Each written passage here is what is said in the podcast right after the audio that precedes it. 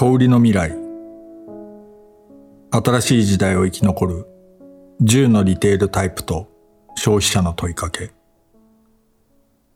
ダグ・スティーブンス。斎藤栄一郎役。第6章。小売りの技を極める。実店舗の価値を正しく評価する。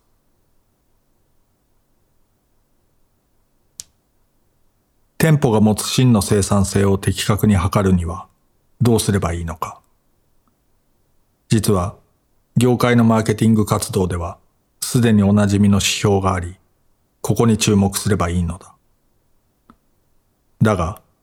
どういうわけか、今まで実店舗の評価に使われたことがない指標である。その重要な指標とは、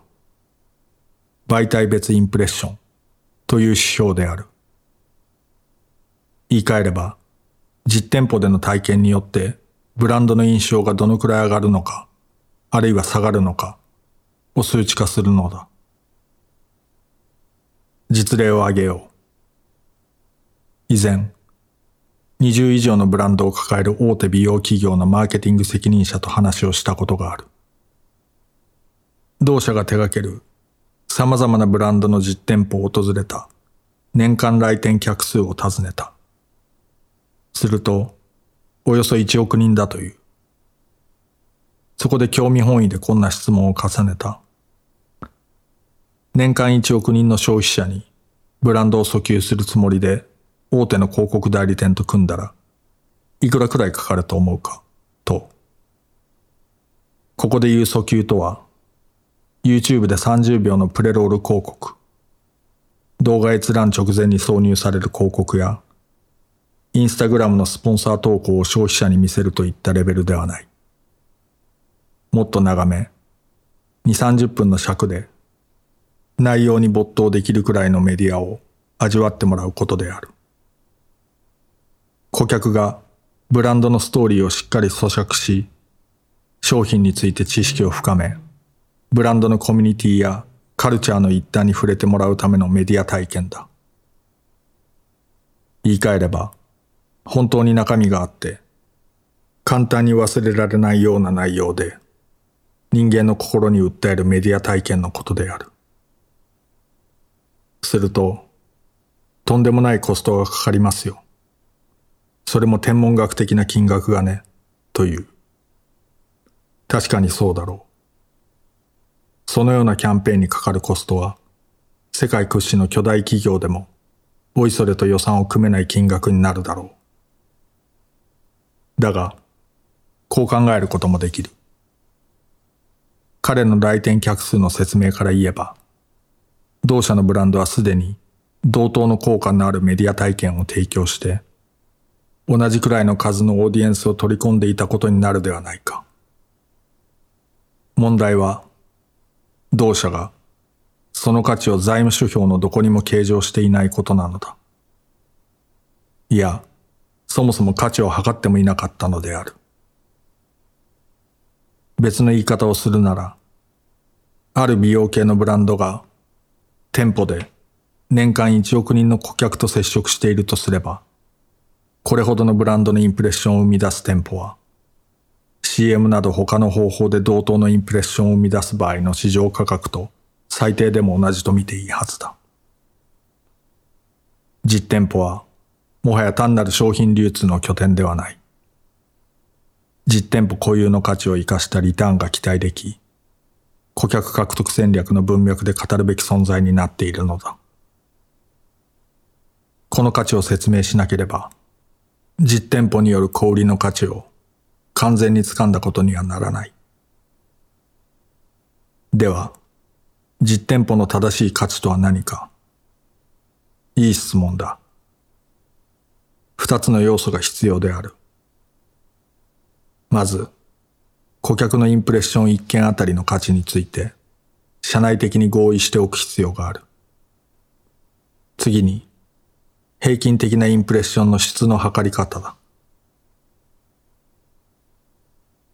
今挙げた二つの要素のうち、最初の要素であるインプレッションあたりの価値については、社内的な合意を得る上で、専門的な知識に基づく想定が欠かせない。これは、四半期ごとの株主向け決算報告に書くような数値ではない。大事なのは、適切で現実味のある数字だと、社内的に受け入れられるかどうかだ。議論の足がかりとして一つ提案しておこう。店内で顧客が味わうプラスの体験一件の価値は、有効性の面から言えば、Facebook にちらっと現れる広告のインプレッションと比べて、5倍の価値があるとの想定で考えてみてはどうか。Facebook のインプレッション単価が0.8ドルだとすると、店舗で得られるインプレッションの価値は4ドルになる。仮に、先ほど話題に上がった某美容系ブランドの店内の年間インプレッションが1億回だとすれば、年間4億ドルの価値を生んでいることになる。ところが、同ブランドでは、売上と利益しか見ていないから、誰もこの店舗というメディアの価値を説明できないのだ。インプレッション単価が決まったら、次のステップは、インプレッションがどの程度のプラス効果、またはマイナス効果だったかを見極めることだ。私の経験では、公正に評価する一番効果的で分かりやすい尺度としては、ネットプロモータースコア、NPS、顧客推奨度を見ることだ。平たく言えば、NPS とは、顧客があなたの店でショッピングした時の体験を、いい、悪い、どちらでもないのいずれかで格付けし、それぞれの割合を見るものである。店舗の NPS が非常に良好であれば、この価値を社内的なニーズに応じて店舗の業績指標に加えればいい。要するに、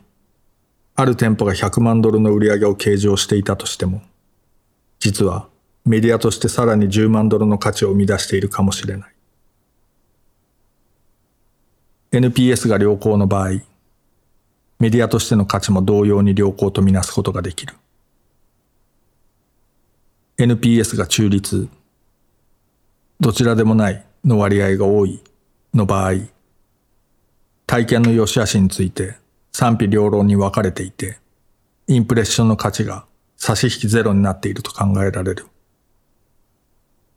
NPS が悪い、推奨しないの割合が多い。場合、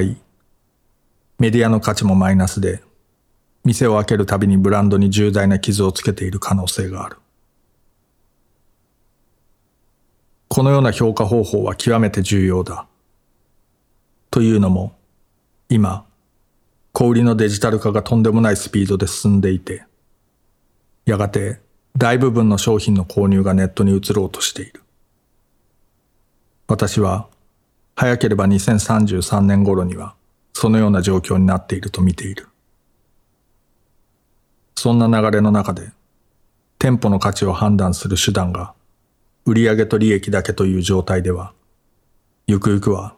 全店舗は閉鎖したくなるはずだ。だが、それは大きな間違いだ。店舗にはメディアとしての価値があるからである。その価値を測らなければ、閉めなくていい店まで閉鎖してしまうだけでなく、多くの店の閉鎖とともに、何百万ドルにも及ぶメディアの価値をドブに捨てることになる。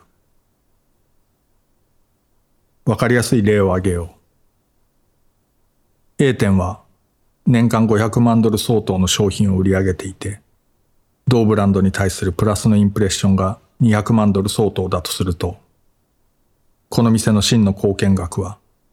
少なくとも社内的な視点で見れば、700万ドルの価値があるわけだ。一方 B 店は、800万ドルの売り上げがあるが、ブランドのマイナスのインプレッションが300万ドルだとすると、貢献額は差し引き500万ドルに落ちる。一店舗閉鎖せざるを得ないとすれば、どちらを選ぶだろうか。売上のみで判断するなら、単純に A 店は閉鎖となるはずだが、これは完全な失策だ。そうではなく、社内で合意の取れた顧客一人当たりのメディア価値を含めて計算すれば、各店舗の真の貢献度を反映し、もっと正確な判断を下すことができる。なるほど。私がよく訪れる小さな店があるのだが、こちらは顧客として素晴らしい体験が味わえて、ブランドへのインプレッションも非常に高い。一方、価格帯がかなり高く、凝った作りの旗艦店に足を運ぶこともあるが、こちらはどう見てもひどい応対で、ただただブランドの価値を落としているだけの店だ。売上だけで比較するなら、この隠れた違いはつかめない。いや、それどころか、閉めるべきではない店を閉めてしまう可能性さえある。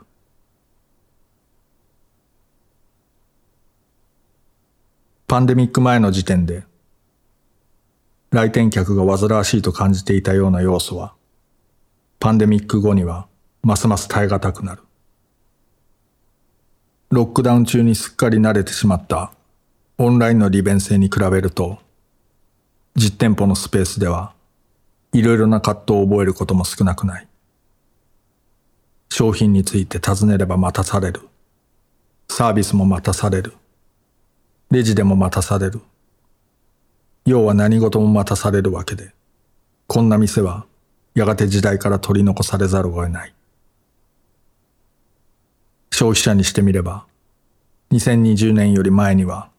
デジタル世界と実世界を隔てる垣根があったかもしれないが、新型コロナウイルスという超度級の隕石が激突して吹き飛んでしまった。売り場で商品を眺めながら、携帯端末で情報や使用方法をチェックする機能はもちろん、ひょっとしたら、店内でネット注文したりする機能まで、当たり前のように期待される日がすぐに来る。これは、サービス集約型ではないビジネスモデルの小売業者に特に当てはまる。アプリ上でオンラインのショッピングカートに商品を入れてから、実店舗を訪れ、さらに売り場で見た商品もカートに加え、購入商品を丸ごと自宅に配送してもらう。こんな自由度が求められるようになるのだ。テクノロジーを駆使すれば、顧客を店舗に結びつけることはもちろん、体験全体を通じて顧客を追うことも可能だ。すると、顧客にとっては、体験全体の価値が高まるだけでなく、体験の様々な場面で顧客のデータを吸い上げ、コミュニケーションを図るチャンネルを確保することも可能になる。顧客の動きや商品力、売り場作りの効果、滞在時間に関してリアルタイムに入ってくる知見だけでも十分に魅力的だろう。そうなれば、O2O 施策による顧客行動の情報はどうでもよくなるかもしれない。誤解なきように付け加えておくと、無分別に店舗内を画面だらけ、IT 設備だらけにしろと焚き付けているわけではない。顧客もスタッフも、ここぞという場面で欲しい情報や必要な情報にアクセスできるインターフェースを用意してはどうかと言っているのだ。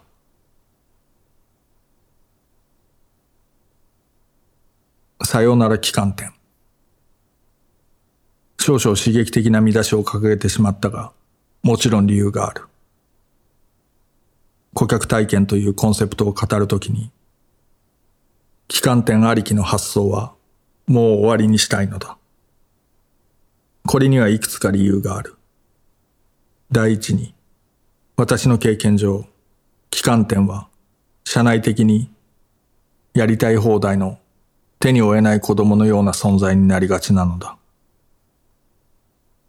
店舗全体の運営を担うチームにしてみれば、こうした機関店は、往々にしてマーケティング上不必要な存在である。軽薄で金食い虫で見かけ倒しと見られていることも少なくない。業務の面からは実店舗とは言い難い存在なのである。逆に、マーケティング関係者は、旗艦店を店舗運営の領域と見ていて、体験を構成する美的な部分や贅沢な部分に息を吹き込むのが旗艦店だと考えている。旗艦店が力を発揮できず、期待に応えられなければ、たびたび責任のなすり合いに発展する。全員に責任があるからこそ、誰も責任を負わないのだ。第二の問題は、機関店には独自性があるにもかかわらず、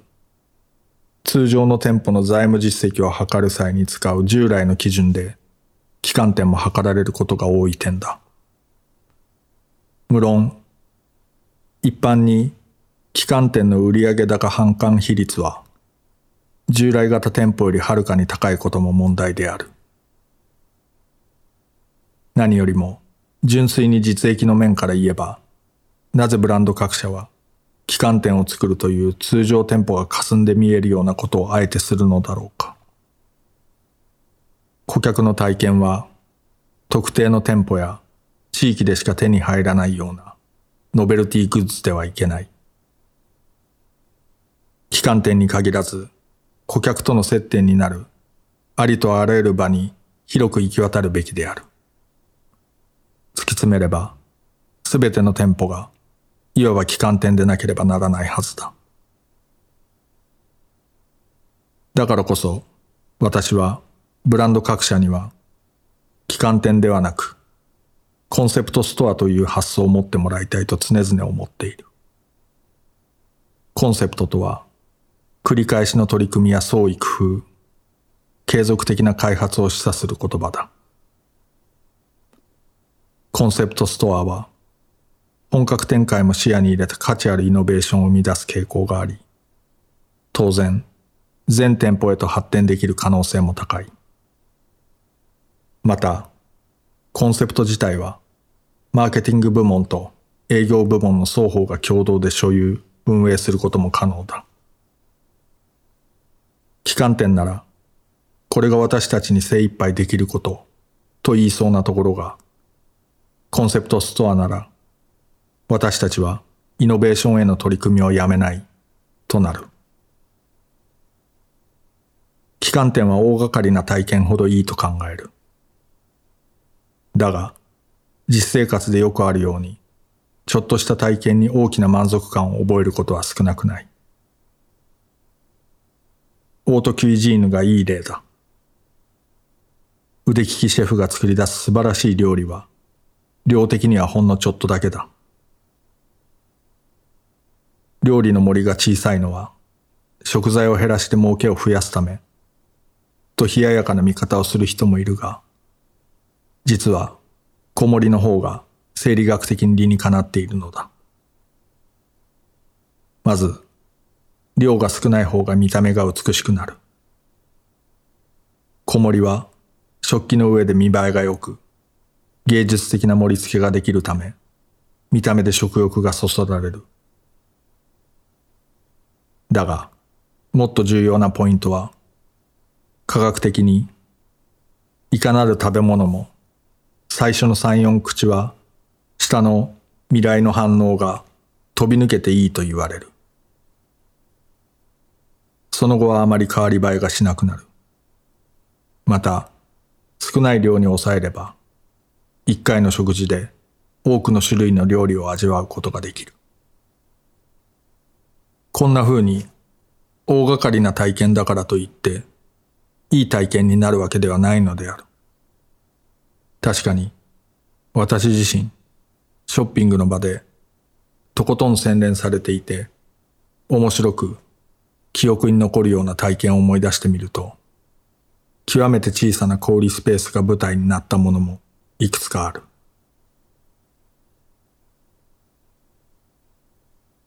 ロイヤリティ、愛着心、信頼を重視して、ポイントカードなどを導入している業界には、あまり外部に知られたくない不名誉な秘密がある。実は、ポイントプログラムは得意客を増やす効果がないのだ。各種調査によれば、小売業界のポイントカード会員と非会員の行動に関して、店に対するロイヤリティの差はごくわずかだという。実際、ポイントカード制度の多くが促進するのは、ブランドに対するロイヤリティでも何でもなく、専門家の間で指摘される、特典に対するロイヤリティに過ぎない。要は、買い物客が割引目当て、特典欲しさで反応しているというわけだ。だが、私が考えるポイントカード制度の問題点は、ブランドと顧客の間でごく限られた一方通行のやり取りになってしまっている点だ。やり取りといっても、特典、ポイント、購入くらいしかないのだ。例えば、夫婦がそんな要素だけでまともな相思相愛の関係が成立するだろうか。あなた、今月は浮気もせずに真面目に頑張ってくれたから100ポイントね。ゴミ出しをしてくれたらボーナスポイントよ。ポイントが溜まっているので、夕食か映画に交換する？こう考えると、入会無料のポイントカード制度が一番威力を発揮するのは、食品や航空、ホテル、クレジットカード、ガソリンなど、競合との差別化が難しい分野だろう。要するに、ヒルトンとシェラトンという二つのホテルチェーンの最大の違いは、どちらがポイントをたくさんくれるかに尽きるのだ。そこに問題がある。小売業者は、単に客が惰性で利用しているだけなのに、ロイヤリティと勘違いしているのだ。客は、取り立てて忠誠心も愛着もないのだから、最後まで浮気せずにとどまってくれるわけではない。とどまってくれているのは、競合に乗り換えたところで、体験内容に大した差はないからだ。ほとんどのポイントカード制度には、もう一つの問題がある。それは、ポイントカードが体験自体と本質的には無関係という点だ。要は、ポイントカードで得られるポイントは、ショッピングの体験とは切り離されて、別物になってしまうのである。なぜなら、その日のショッピングという体験が終わらなければ、ポイントは手に入らない。例えば、私はスターバックスに行くたびに不思議に思うのだが、オーダーを聞かれ、商品受け渡し時に呼び出すための名前を聞かれ、ようやく会員カードアプリがスキャンされる。最初にアプリをスキャンしておけば、私を名前で呼ぶこともできるし、いつものでよろしいですか？と言って気の利いた応対もできるではないか。そうすれば、私がいつもオートミールクッキーを一緒に買っていることもわかるはずで、クッキーもいかがですか？と一言添えることも可能だ。結局、私のポイントカードは、店での体験とまるで無関係ということがわかる。それでは本末転倒だ。そこで強く推奨したいのが、有料会員制の採用である。有料会員制は様々な面でポイントカード制度に勝る。何よりも、有料会員制は本当にブランドや店舗に思い入れのある顧客を浮かび上がらせる手段になる。例えば、Amazon プライム会員は、非会員に比べて Amazon での年間消費額が3.5倍以上に達する。会員制の威力を活かしているブランドは Amazon だけではない。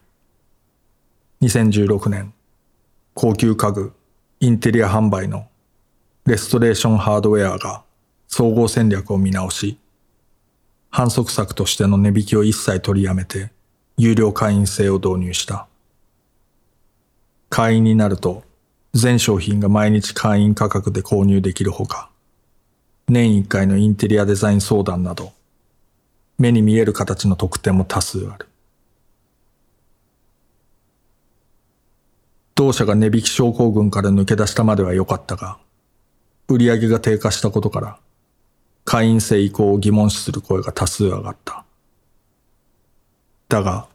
2018年には好調な業績を達成し、売上の95%が有料会員による購入であることを公表して、同社に対する批判の声を封じ込めたのである。また、会員制には、はるかに有意義な交流も期待できる。会員にしてみれば、